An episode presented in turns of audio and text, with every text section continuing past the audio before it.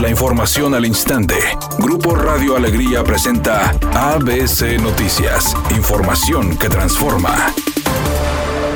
Maestros y sindicalizados de las universidades tecnológicas de Nuevo León realizan una manifestación que impide la circulación por las calles aledañas al Palacio de Gobierno en el centro de Monterrey. Los manifestantes, quienes estacionaron sus vehículos en la avenida Zaragoza, desde Washington hasta Juan Ignacio Ramón, exigen se hagan valer sus prestaciones, las cuales han sido ignoradas por las autoridades del gobierno estatal. Ante la difícil situación financiera que viven estados y municipios por la pandemia del coronavirus, el presidente López Obrador les sugiere reestructurar deuda pública para que tengan un respiro en las finanzas finanzas locales, dijo que su gobierno está dispuesto a analizar un nuevo pacto fiscal para que lo que se recaude a nivel nacional se distribuya con una nueva fórmula a estados y municipios. López Obrador, ante la demanda de recursos por parte de estados y municipios, señaló. De manera legítima le solicitan a la federación más recursos, pero también la federación tiene límites y tiene que buscar que se mantengan sanas las finanzas, que no se endeude el país.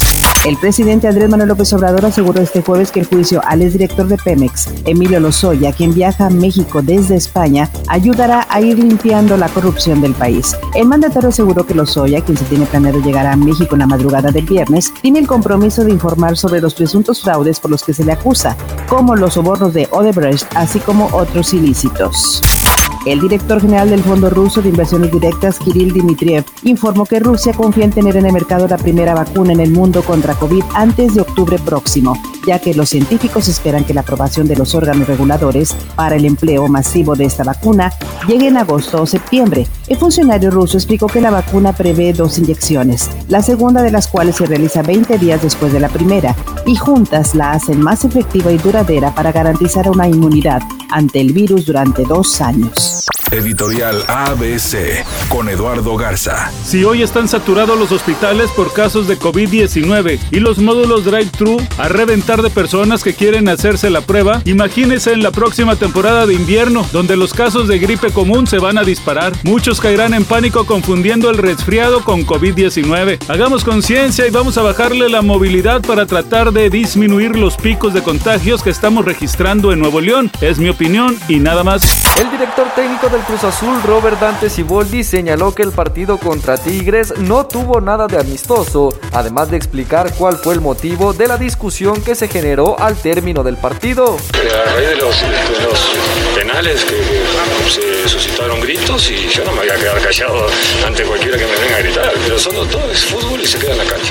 La actriz Kate del Castillo reveló que prepara con la cadena Telemundo y el escritor español Arturo Pérez Reverte una tercera temporada de La Reina del Sur, mientras sigue con sus responsabilidades con su productora, su marca de tequila y su misión como activista política y de los animales. Precisamente la segunda temporada dejó al personaje principal de la serie, que comenzó el fenómeno de las llamadas narconovelas, en una playa paradisiaca. Descansaba en una hamaca cuando se oyó la voz de su hija Sofía alertándola de que alguien venía. Ahora vendrá la continuación.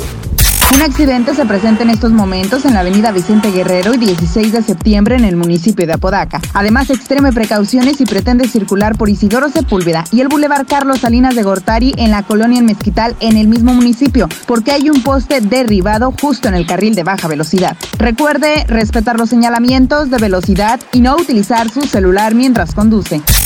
El pronóstico del tiempo para este jueves 16 de julio del 2020 es un día con cielo parcialmente nublado. Se espera una temperatura máxima de 36 grados, una mínima de 32. Para mañana viernes 17 de julio se pronostica un día con presencia de nubosidad, una temperatura máxima de 36 grados y una mínima de 24. La temperatura actual en el centro de Monterrey 32 grados. ABC Noticias, información que transforma.